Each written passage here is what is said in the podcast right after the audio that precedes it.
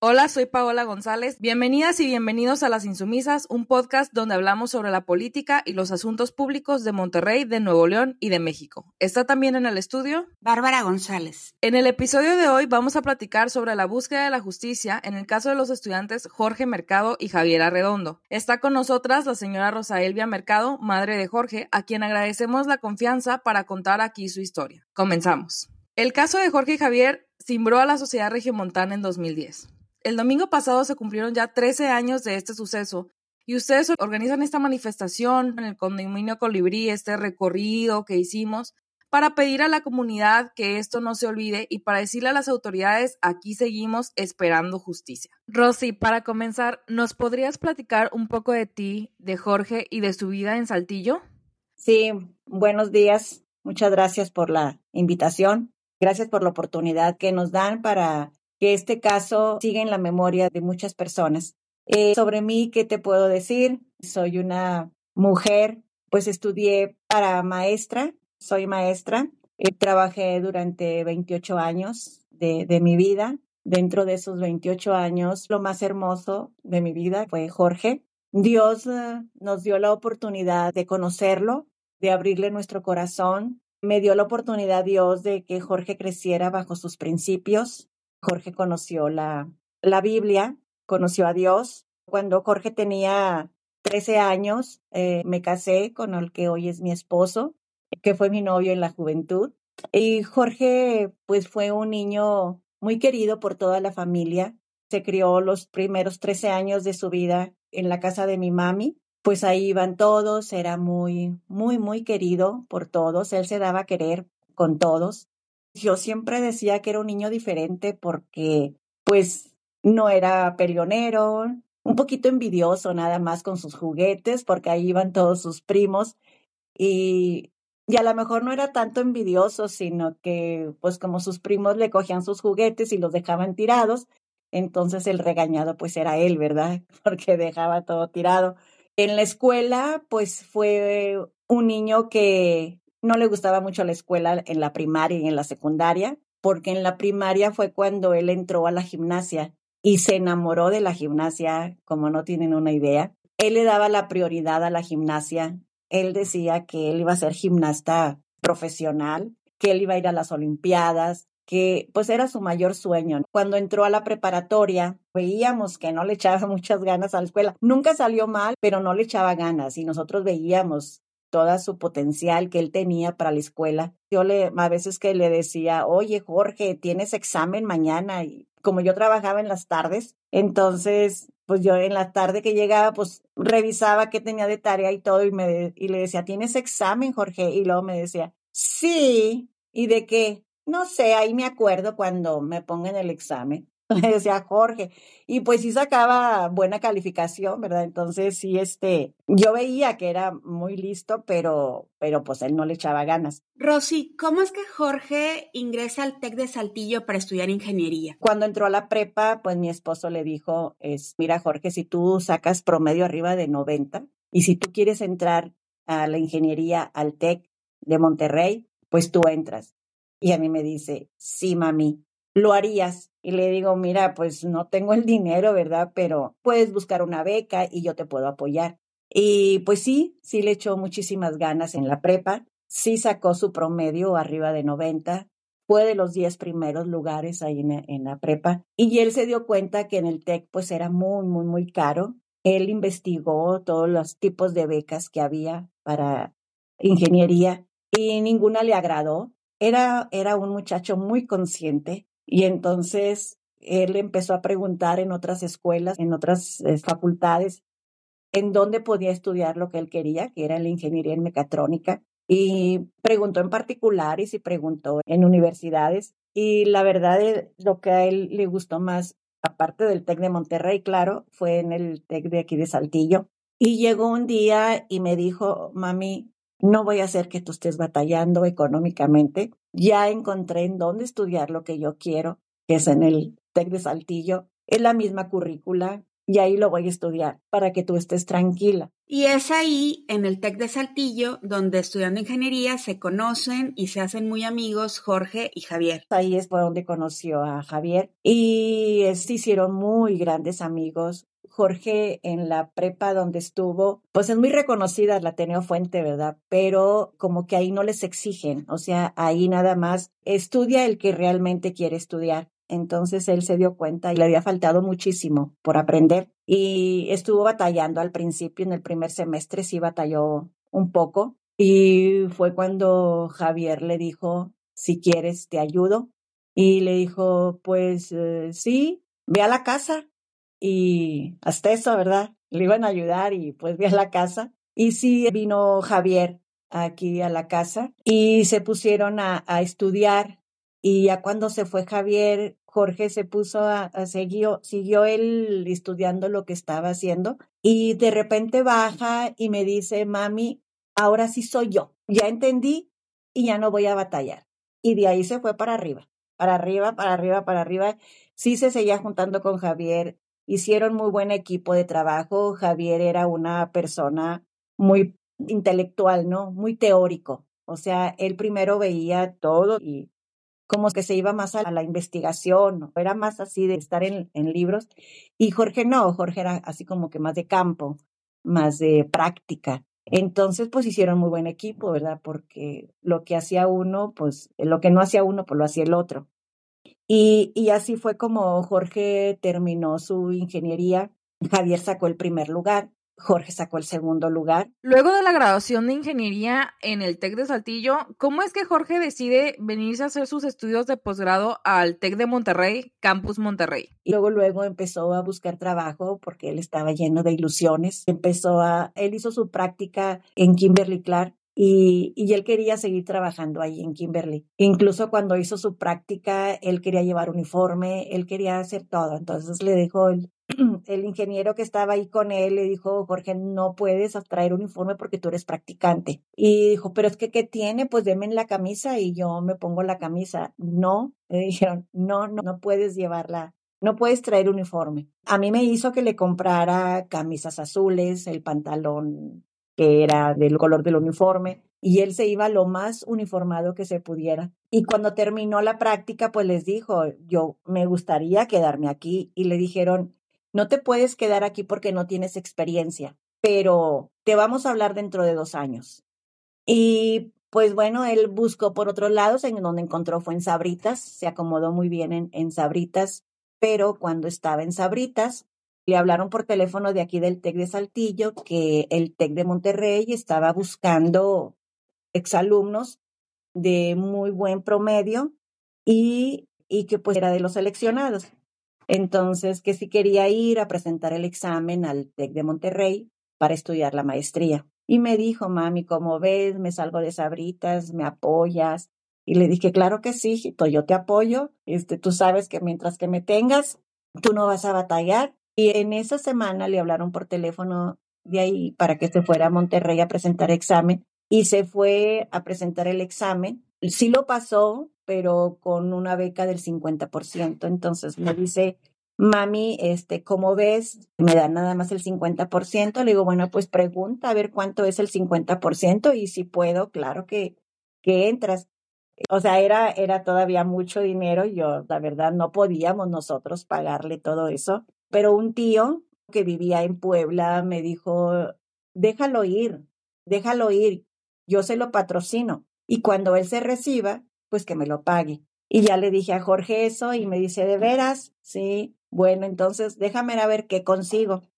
Y se fue, se fue a, a, a Monterrey durante toda una semana, iba y venía. Y nada más me hablaba por teléfono y me decía, mami, ya conseguí el 70% de beca. Le dije yo, bueno, pues sigue hablando, hijita, pues si ya conseguiste el 70, pues puedes conseguir más. Y sí, ya para el jueves o viernes de esa semana, ya le, sí le dijeron que, que le podían dar el 90% de beca, pero tenía que trabajar eh, ahí en los laboratorios y, y, este, y pues le pagaban y le daban para que se mantuviera él ahí en Monterrey. Entonces, pues llegó muy contento Jorge, dijo, ya la hice, mami, si me voy a ir, dile a mi tío que no se preocupe, que yo solo me voy a pagar la escuela. Estaba él muy contento. Y Rosy, ¿cuál fue la experiencia de Jorge ya como estudiante de posgrado en el TEC aquí en Monterrey? Me acuerdo el primer día que fuimos a verlo allí en los departamentos Colibrí. Estaba muy emocionado porque iba a estar en el TEC de Monterrey, porque pues sí era uno de sus sueños estar en el TEC de Monterrey. Y hasta nos llevó al TEC a ver el edificio, a enseñarnos en qué, en qué salones estaba él, en dónde trabajaba él en los laboratorios, o sea, nos enseñó todo. Y bueno, pues él durante todo el primer semestre estuvo trabajando en laboratorios y cuando terminó el primer semestre le dijo su asesor, era el, era el maestro Michelao, le dijo, Jorge, tú tienes mucho potencial, eres muy inteligente, tú puedes más, tú puedes tener tu beca de excelencia, no debes estar así. Y le dijo él, pues es que pues, si no lo logré la primera vez, dijo, no lo lograste la primera vez, pero lo puedes lograr ahora. Y sí, eh, le dieron la oportunidad de volver a presentar el examen y fue cuando logró la beca de, de excelencia, ya no trabajó y en eso lo becó una empresa o sea que ya estuvo becado también por una empresa. Así es que él siguió igual, pero ya sin trabajar y ya con su beca de excelencia y así fue como terminó él la, la maestría. Pues ya estaba a punto de terminarla, o sea, esto fue en marzo, él para mayo ya era su graduación y ya le faltaba muy poquito para terminar su tesis. Hizo toda, toda, toda la, todo lo que era la investigación, sí lo terminó. No sé qué tanto avance tuvo en, en la fundamentación porque cuando vino aquí el último sábado, él fue cuando empezó a hacer la fundamentación y me dijo, mami, tengo que echarle muchas ganas porque ya le había hablado Kimberly porque ya habían pasado dos años. Le habló Kimberly desde el mes de noviembre y le dijeron que había una vacante y, él les dijo que no podía porque él estaba estudiando la maestría y, él quería terminarla. Nos preguntó a mi esposo y a mí qué qué nos parecía y, le, y yo le dije, primero termina tu maestría, hijo, y luego dijo, pero se me va a ir la oportunidad de trabajar en Kimberly. Le digo, mira, si ya te hablaron, no creo que se te vaya la oportunidad. Te vuelven a hablar. Y así pasó el tiempo. En enero le hablaron a Jorge y le dijeron, y le dijo, es que yo termino hasta mayo. Espérenme, espérenme. Sí quiero, pero espérenme.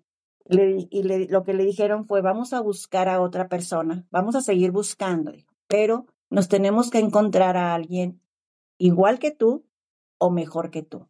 Y como Jorge era muy, pues muy terco, muy tesonero, entonces él hablaba casi que todos los días a Kimberly a preguntar que si, que si ya había habían encontrado a alguien mejor que él. Y le dijeron, no, Jorge, todavía no, seguimos entrevistando, pero todavía no encontramos. Este, tú sigue echando ganas. Y los primeros días de marzo fue cuando le dijeron, Jorge, ya no vamos a buscar, te vamos a esperar. Nomás cuánto tiempo nos das. No, pues nada más, denme, nada más déjenme terminar la tesis y yo me voy. Ya hablé con los maestros y ya me dijeron que sí me podía ir a trabajar, pero nada más terminando mi tesis. Y precisamente el 18 de marzo eh, habló con el ingeniero de Kimberly y le dijo, en 15 días estoy con ustedes, en 15 días termino mi tesis.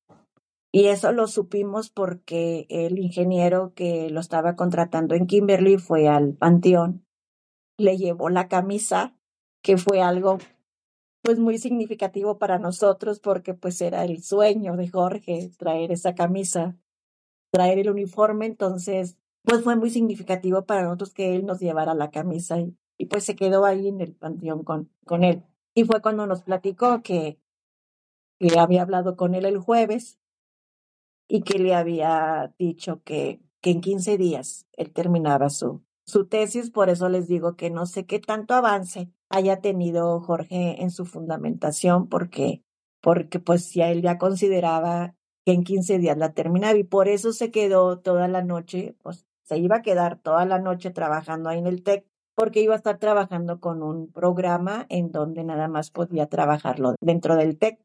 Me acuerdo cuando vino la, el último fin de semana que vino, que empezó la fundamentación, empezó a escribirla y llevaba dos renglones.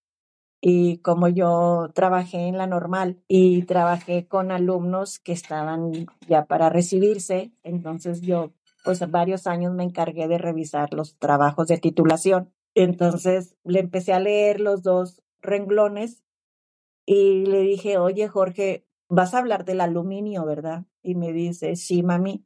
Le digo, ¿por qué no empiezas hablando sobre qué es el aluminio, en qué se usa el aluminio? Y le, le empecé a dar ideas, ¿no? Y volteó a verme y me dice, oye, mami, llevo dos renglones y ya me estás corrigiendo. Y digo, bueno, hijito, yo nada más te estoy sugiriendo, no te estoy corrigiendo. Dijo, a mí se me hace que no te la voy a enseñar cuando ya la termine, porque ya me había dicho, si me la revisas, mami, cuando ya la termine. Y le dije, sí, yo te la leo. Digo, no sé los términos ni sé nada de eso, ¿verdad? Pero pues en redacción o algo, yo te lo puedo revisar. Porque siempre que él redactaba algo, a mí me decía, mami, me lo revisas. O, o lo hacemos, mami, mira, tengo que hacer este oficio, me ayudas a hacerlo. Y lo hacíamos entre los dos y luego siempre me decía, mami, somos un gran equipo. Y pues en, en esa ocasión, pues me dijo, mejor no te la voy a, no te la voy a dar que me la revises, mami, porque luego me vas a corregir todo. Y, le, y este, pero bueno, pues ya ni hubo tiempo ni de verlo, ni pues de nada, ¿verdad? Porque pues eso fue el domingo y pues él, pues se fue el viernes. Entonces, pues la única tranquilidad y lo que a mí me da mucha paz es que pues Jorge pues era un, un hijo de, es un hijo de Dios y, y pues Dios nos promete vida eterna. Eh, yo me acuerdo que su primer versículo que él se aprendió, uno que estaba en el libro de Juan, el versículo en el capítulo 3, versículo 3, en donde dice, de cierto, de cierto te digo, que el que no naciere de nuevo no puede ver el reino de Dios. Y pues fue su primer versículo que se aprendió de memoria y es un versículo que digo, bueno, Jorge nació de nuevo, Jorge abrió su corazón a Dios, Jorge creció bajo los principios de Dios. Y Jorge siempre tuvo temor a Dios. Entonces, Dios promete tener vida eterna, entonces Jorge está vivo, él está en el reino de Dios, él está junto con su con su papá Dios, porque él así le decía, mi papá Dios, porque como él creció sin el hombre que lo engendró, porque ni siquiera lo conoció, entonces él le decía que él sí tenía papá, que era su papá Dios. Entonces, pues yo le digo a Dios ahora, Señor, me lo prestaste durante 23 años y ahora está contigo. Y yo sé que un día voy a llegar yo allá con, con ustedes. Rosy, muchas gracias por compartirnos esta historia. La verdad nos honras muchísimo con la confianza que has tenido de, contarnos esta historia. Y pues pasaron ya 13 años aquí en Monterrey, lo decía Paola, el suceso pues cimbró a la comunidad y fuimos testigos de esta reacción vergonzosa inadmisible por parte del gobierno federal y por parte del gobierno estatal, que dieron por buena la versión que dio el ejército, esa versión mentirosa que dio el ejército. Y el mismo tecnológico de Monterrey, pues no respondió en su momento como debía, no salió inmediatamente a dar la cara por dos de sus estudiantes. Luego viene la Comisión Nacional de Derechos Humanos y acredita que todo lo que nos habían contado era mentira. Y apenas en el 2019 es cuando viene Olga Sánchez Cordero, que entonces era la secretaria de Gobernación, y ofrece esta disculpa pública por lo que hizo el, ejército, este reconocimiento por parte del Estado mexicano de culpa. Pero lo que no tenemos hoy a 13 años son las sentencias contra los responsables. ¿Nos puedes contar un poco de cómo ha sido el proceso de búsqueda de justicia a partir del suceso en los últimos años bueno, en realidad sí, el tecnológico en el momento en que sucedieron los hechos, pues se dejó llevar por todo lo que se decían las autoridades. Siempre hemos tenido la duda porque ellos siempre han dicho que ellos no sabían que eran estudiantes y nosotros siempre hemos tenido la duda de que sí sabían que eran estudiantes. Recibimos el apoyo, pero yo creo que el apoyo necesario de ese momento, pero no el apoyo de la lucha, de esclarecer todo. Ha sido un camino muy difícil, ha sido un camino, como siempre lo digo, una lucha contra la corriente, porque luchar contra los militares es, es difícil, luchar contra gobierno es muy difícil, porque vas a hablar con alguna autoridad y no sabes con qué te vas a enfrentar. A mí mi familia, pues me decía, ahora ya no me dice nada porque ya me dijeron que, que me digan lo que me digan, yo no voy a dejar de luchar mientras que Dios me lo permita. Pero siempre me decían al principio que si yo no tenía miedo a estar enfrentando toda esta situación porque supimos de madres que luchaban y que se enfrentaban y que de un día para otro pues ya, ya no estaban. Entonces pues una de mis hermanas me decía, me decía Rose, ella siempre me decía Rose, me decía Rose, ¿no tienes miedo? Y le digo, no, le digo, no tengo miedo. Le digo, primeramente porque, primeramente porque cada vez que voy, yo pongo a Dios delante de mí y le digo, Señor, si tú vas conmigo, yo me enfrento a donde sea. Y segundo, porque es una lucha de una madre que no ve justo lo que dijeron de su hijo. O sea, decir que, que eran dos sicarios y que lo afirmaron como si realmente hubiera sido. A mí no me, no me parecía justo después de la forma en que, que Jorge creció. Nos hemos enfrentado a personas que, pues que a lo mejor se reían de nosotros o que nos decían una cosa de frente y, y de espaldas decían otra. Yo cuando, antes de que pasara todo esto, jamás me imaginé que yo iba a estar frente a una autoridad de, de ese tipo, ¿verdad? Bueno, yo como maestra pues estuve con autoridades educativas, pero autoridades de ese índole pues no, nunca me lo imaginé que iba a estar yo en, ese, en esta situación. En México, el ejército pues es una institución muy opaca que se protege a sí misma y que va de la rendición de cuentas cuando comete faltas, aun cuando se trata de faltas gravísimas y criminales. Rosy, ¿cómo es que ustedes viven esta lucha cuando quien está del otro lado es el ejército, los militares? Los dos primeros años estuvieron viniendo aquí los militares y yo les pedía siempre a ellos, lo único que pedía era limpiar el nombre de, de Jorge y de Javier. No quería otra cosa, más que limpiar el nombre de ellos. Incluso les los dije directamente a ellos, a mí no me interesa si juzgan o no juzgan a las personas que los mataron, porque yo no sabía la verdad. Yo sabía que los habían matado y como ustedes saben, se dijo que era un fuego cruzado.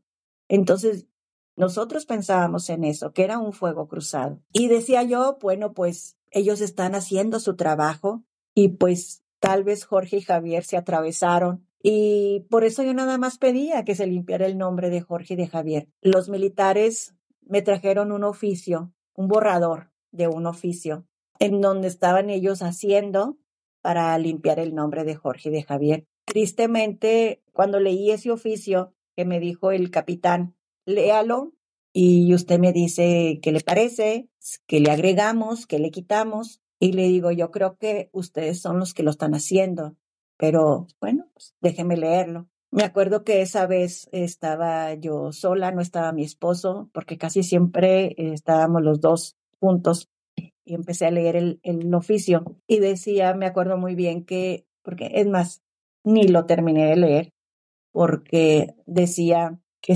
eran dos, dos estudiantes y los mencionaron, Francisco Javier Arredondo Verdugo y Jorge Antonio Mercado Alonso, dice, donde se informa el primero no, no eh, pertenece al crimen organizado. Hasta ahí me quedé leyendo y les dije, el primero y el segundo, me dijeron, el segundo nunca ha estado como que pertenece al crimen organizado. Le dije, a ver, me va a explicar, por favor.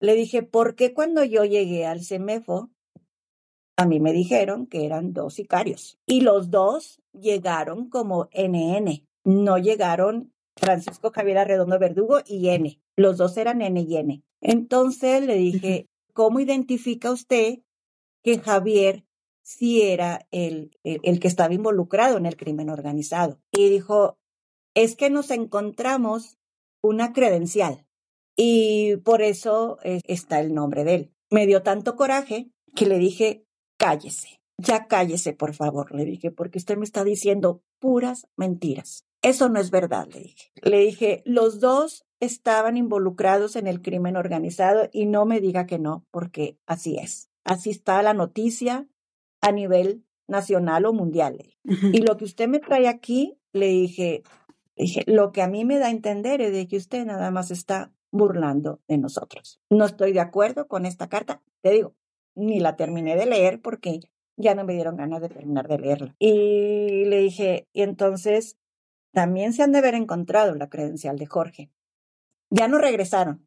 Los militares ya no regresaron. Después de que yo les dije todo eso, ya no regresaron. Años después, cuando nosotros fuimos a Todos Santos a ver a los papás de Javier, ligué ese oficio con lo que me dijeron los papás de Javier. Me dijeron que a ellos, cuando fueron al Ministerio Público a recoger la carta para que le entregaran el cuerpo de Javier, los hicieron firmar en la carta que dijera que Javier pertenecía al crimen organizado y los hicieron firmar para que les pudieran dar el cuerpo. Qué horror. Y me preguntaron a mí, me preguntaron a mí, ¿a ti no te hicieron firmar eso? Les dije, a lo mejor sí iban a hacerme firmar eso, porque cuando yo fui a que me dieran esa carta, me estaban haciendo muchas preguntas y bueno, las preguntas de rigor, ¿verdad? Que el nombre, lugar de nacimiento y todo eso, las personales, me empezaron a preguntar que cada y cuándo venía Jorge a Saltillo, que qué platicábamos. Entonces yo ahí, yo ya no quise contestarles, le dije, a eso a ustedes no les interesa, eso no creo que sirva para que ustedes me puedan entregar el cuerpo de mi hijo. Y luego, no, es que esto nos va a servir para la investigación. Le dije, ¿cuál investigación? Le dije, ¿cuál? Al hacer usted una investigación, ¿me va a entregar a mi hijo vivo? Le dije, usted no tiene nada que investigar. Y, y le dije, yo no le voy a contestar nada y usted me va a dar la carta para coger el cuerpo de mi hijo. Me llevó con, el, con un licenciado, porque era la secretaria la que me estaba preguntando. Me, mandó con un licenciado y le dijo, la señora no quiere contestar nada y, y, luego me dijo, es que tiene que contestar todo. Le dije, yo no le voy a contestar nada. Y ustedes me van a dar la carta. Le dije, porque afuera está la prensa. Y si ustedes no me entregan la carta para recoger a eh, lo que es mío, le dije, porque es mío, no es de ustedes. Aparte, le dije, de que me lo mataron, ahora no me quieren entregar el cuerpo. Le dije, aquí está la prensa, porque un primo de mi esposo, él conocía a una reportera de Televisa, dijo, si quieres le hablo para que, pues, digas, ¿no? Lo que está pasando. Y, y, eh, y ella, pues, ya estaba ahí afuera, en la puerta del Ministerio Público, y, y este, y le dije, aquí está la prensa, y me salgo ahorita y les digo, ¿cómo se están comportando ustedes? Y entonces le digo, a lo mejor también me iban a hacer que firmara en donde aceptara yo que Jorge era del crimen organizado, ¿verdad? Entonces yo por eso ahí pues relacioné el oficio que mandaba los militares, en donde aclaraban que Javier no pertenecía al crimen organizado y, que Jorge nunca estuvo involucrado. Porque habían hecho a los papás firmar que sí, para que se pudieran llevar el cuerpo. Sí, eh, sí, sí, o se portaron mal, se portaron muy mal, o sea, y, y ya los papás, pues ya que ya hacían, ya habían pasado años. Entonces, y bueno, yo pues gracias a Dios no lo, no lo firmé, pero pues como quiera, o sea, como quiera está en el expediente, como quiera están de que ellos eran sicarios. Y por eso pienso yo que, pues que yo creo el TEC sí, sí, sí sabía, ¿verdad? Porque en alguna ocasión a mí me dijeron que lo que se acostumbraba en aquel tiempo era matarlos, o sea, por los mismos militares, ¿verdad? Y luego llevárselos a una fosa común, o sea, esconderlos, perderlos, o sea, como desaparecidos. Y que Jorge y Javier no, porque pues Jorge y Javier eran del TEC. Entonces les digo, entonces, ¿Sabían o no sabían? Si, dicen que eran dos sicarios, entonces, ¿por qué? Porque si eran del TEC, ¿por qué si se los llevaron al CEMEFO? Entonces te digo, hay muchas cosas, muchas cosas que, no entendemos realmente, pero sacamos nuestras propias deducciones. Aquí concluye la primera parte de esta plática que hemos tenido con la señora Rosa Elvia Mercado, madre de Jorge Mercado, a 13 años de este suceso que nos marcó y que nos sigue marcando profundamente aquí en Monterrey. Por ahora nos despedimos y la próxima semana estaremos compartiendo la segunda parte de esta plática con más sobre el acompañamiento de organizaciones y colectivos en la lucha por la justicia, el significado que tuvo el documental Hasta los dientes y las últimas actualizaciones del caso en este contexto de más militarización en el país. Soy Bárbara González. Soy Paola González. Gracias por acompañarnos y hasta la próxima.